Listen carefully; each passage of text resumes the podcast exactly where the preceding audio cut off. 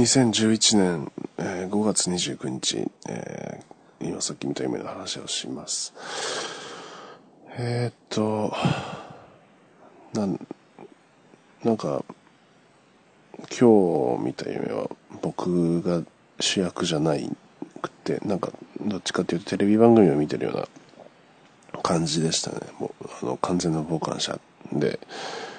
で、本当テレビみたいになんか、こう、世界、向こうの世界っていう風に分かれてる感じで、で、それがどういう映画かっていうと、映画映画じゃない、それがどういう、あの、話かっていうと、えーっと、なんか、多分、日露戦争の、日露戦争の話で、で、あ、それって日本映画なんですよ。日本映画。で、日露戦争の話で、で、あの、なんだろう。僕は、なんか、それ映画なんですけど、日本の映画なんですけど、それの冒頭部分を見るわけです、最初。で、それが、どういうものかっていうと、あの、日露戦争で今から出兵するっていう、その、訓、その兵隊たちを訓練するところ、なんか学校みたいなところがあって、そこでいっぱい兵士がいて、でそのヒトラーが、いや違う、これは日露戦争じゃないわ。これは多分太平洋戦争ですね。あの、なぜなら、ちょっと熱帯っぽいとこにあったんで、熱帯あの、場所がね、日本じゃなかったんですよ。その兵隊学校、兵隊の学校みたいなとこが舞台だったんですけど、場所は日本じゃなくて、多分、インドネシアとか、ああいう、何、本当昔日本が占領してた、あの、どっか、アジアの南の島にある、その、変、兵隊の訓練場みたいなところが舞台で、で、何を見たか、何を見てるかっていうと僕が、あのーいっぱい校庭みたいなところに、校庭じゃないな。えーっとね、なんか訓練場ほんとあのー森の中に、あの、森の中である一定の場所をこう、切り開いて、人、あの、人為的に、で、そこでできた空間に、あの、まあ、なんかいろんな小屋とか建てて、で、そこでまあ訓練所にしてるみたいな感じで、えーよくあの、映画とかで出てくる東南アジアの麻薬工場みたいな、そんな感じなんですか、イメージ的には。で、そこで、まあいっぱい兵士がいて、行進とか、こう銃撃ったり、なんか手榴弾の投げ方、投げて、あの、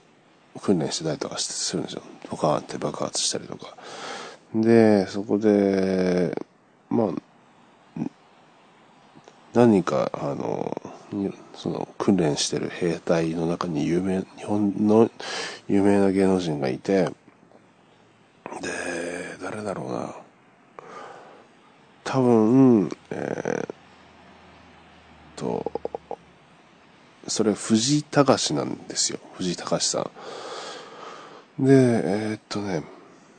まあ、映画、その映画がススタートします。だって。で、まあ、最初のシーンなんですよ。で、いっぱい人がいて、そこで、なんか、えーっと、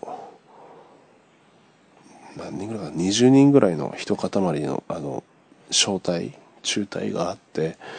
で、その人たちはこう行進してるわけですよ。その上官みたいな人が、あの、脇にいて。で、なんか前へ進めとか言って、その20人ぐらいがザッザッザッザッってその訓練所の中で行進してて、で、で、そう、右とか左とか言ったらその風にこう、その塊がこう右に行ったり左左に行ったりしてるんですよ。で、えー、なんかね、で、その中で、ちょっと難しいコースみたいなのがあるんですよ。それが、もう具体的にはどんなだったか全然わかんないんですけど、あの、ちょっと普通の人たちは行けないようなコース。あの、多分、うん、そこ全然こう、描写として僕の夢の中で描かれてないんですけど、まあ多分、あの、なんか、ほふ前進、泥の沼の中をほふ前進させられるところとか、なんか上にこう網網がかかってて、あの、何？あの、ほふ前進のコースで、で、上に網が、網網のこういうネットがかかってて、それでなかなか行きづらいコースとか、多分そういうところなんですけど、ね、そこを、を、あそこを、なんかそういう、まあすごい難しいことだって。で、その、指揮してる上官が、おい、このすごい難しいコースを行ける者はおらんのかって言って、で、その20人ぐらいいる人たちがちょっとたちたち、おじけづくわけですよ。いやー、そこ行けないなって。いや、俺も無理だよ、みたいな感じで。で、そこで、あの、じゃあ僕が行きますって言って、一人前に名乗り出るんですけど、それがさっき言った藤井隆さんなんですよ。ね、おで、長官がね、おお前が、ちょっと行ってこいって言って、わかりましたって言って、その藤井隆さんがブワーって行って、で、そのコースが、なんかいくつか障害物があるんですよ。それをもうささってこうと、あのすごい早技で抜けて、で、パッと元の位置に戻ってきて、で、なん、戻りましたみたいなこと言ったら、長官のさすがだなって、お前は、やっぱすごい、あの、才能があるなって。で、うん、これからやっぱお前みたいなやつ、お前が、我が日本軍の要だって言って、ありがとうございますみたいな、そういうやりとりがあって、で、藤井隆さんがその20人ぐらいのあの塊の中に、あの、戻る、戻ろうとするんですけど、なんかね、その、途中、戻るところ、時に、途中で多分、なんか、訓練中の事故かなんかだと思うんですけど、多分、地雷っぽかったんですけど、そ踏んで爆発して、ボーンって。で、藤井隆さんが死んじゃう。ですよ、そこで。まあ、映画の中の話ですけど。ね、バタって死んじゃって。で、それで長官は、おい、おい、大丈夫か？しっかりしろおい、おいとか言うんですけど、死んじゃってるんですよ。ね。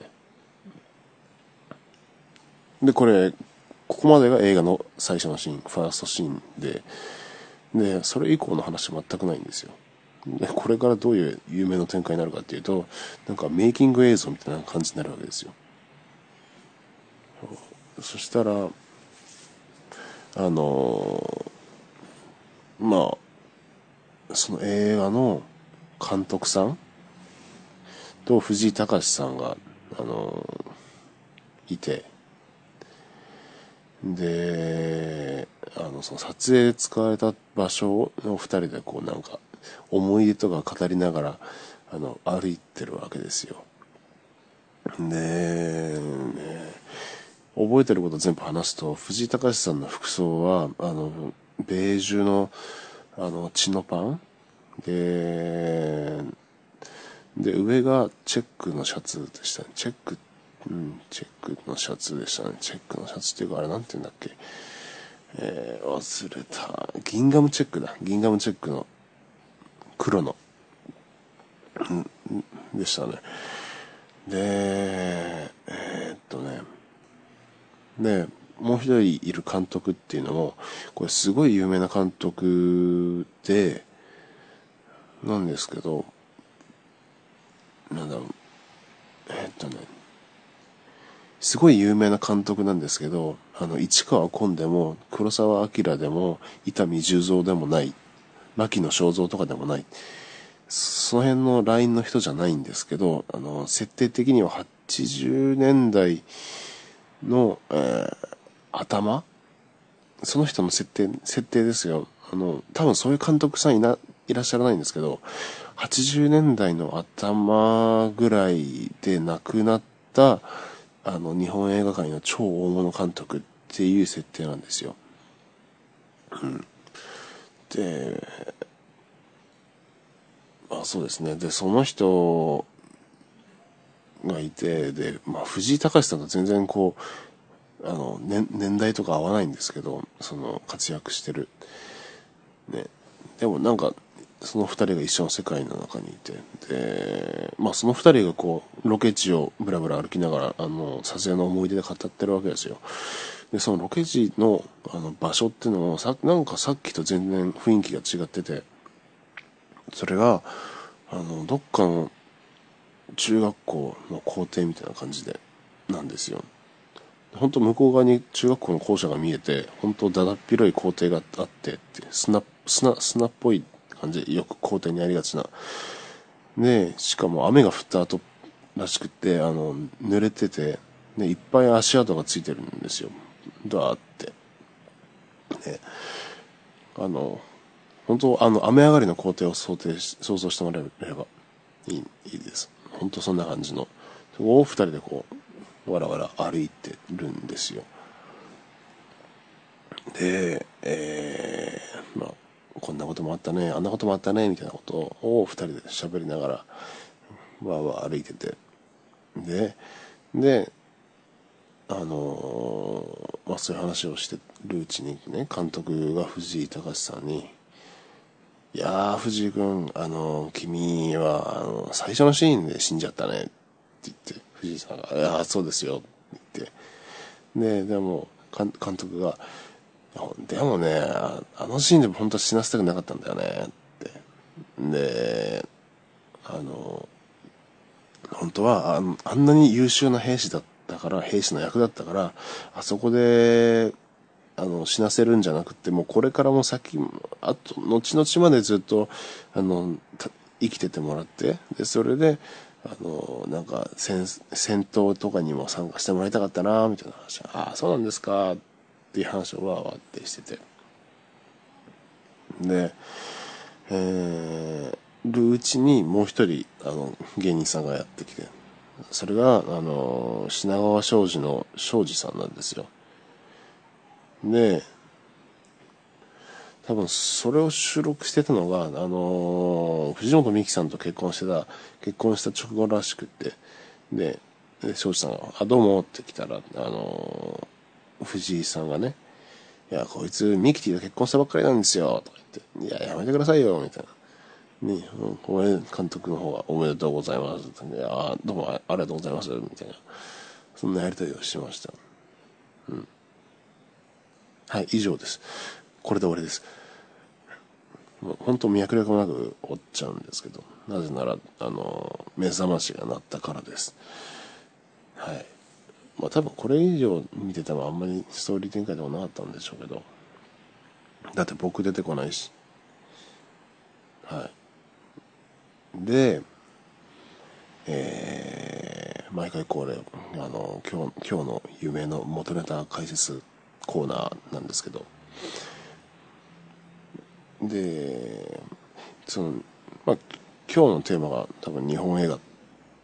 ってことだったんですけど、こう日本映画っていうのは多分昨日ちょうど劇場で日本映画を一本見たからだと思います。で、あのー、最初の兵隊の訓練のシーンがあったんです。訓練のしてる場所っていう、そういうシーンがあるんですけど、それはまあ、まあ、確実に八甲田山ですね。あの、82年ぐらいの日本映画の、あの、高倉健さんと北大路欣也さんが主演してるあの八甲田山。もう、あれも最初のシーンが、あの、日露戦争に向かう、あの、兵隊の訓練する、あの、連兵所っていうのかな、の、あの、シーンから始まるんで、あれ、あれですね。だから多分最初僕も、あの、太平洋戦争っていう設定なのに日露戦争と間違ったのは多分そこですね。そういう理由があると思います。で、えー、と、うん、まあ、あとは、学校の校庭なあの劇中ではそのなんかベトナム戦争のなんかベトナム戦争っていうか熱帯雨林の開切り開いた場所みたいな感じだったんですけどあの、何？学校のそのメイキングの方では学校の校庭ってなってたのはこの学校の校庭はえー、っとねちょっと面白いんですけどあの、その学校の校校舎とか学その敷地の全体の構造的には僕の通っていた幼稚園が元ネタです。で、グラウンドの広さとか、グラウンドの質感っていうのは僕の通ってた高校の、高校の校庭が元ネタです。はい。そうです。だから幼稚園、構造的には僕の幼稚園で、で、その、グラウンドの質感とか